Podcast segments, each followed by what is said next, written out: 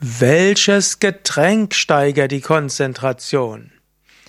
Im Allgemeinen, Wasser ist sehr gut für die Konzentration.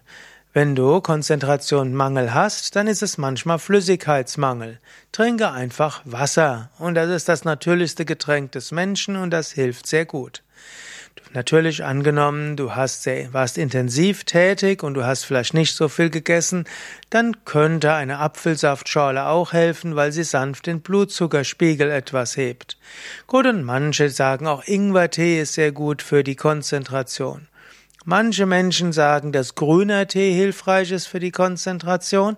Andere wiederum sagen, dass ein Konzentration, ein Tee wie Pfefferminz die Klarheit des Geistes fördert.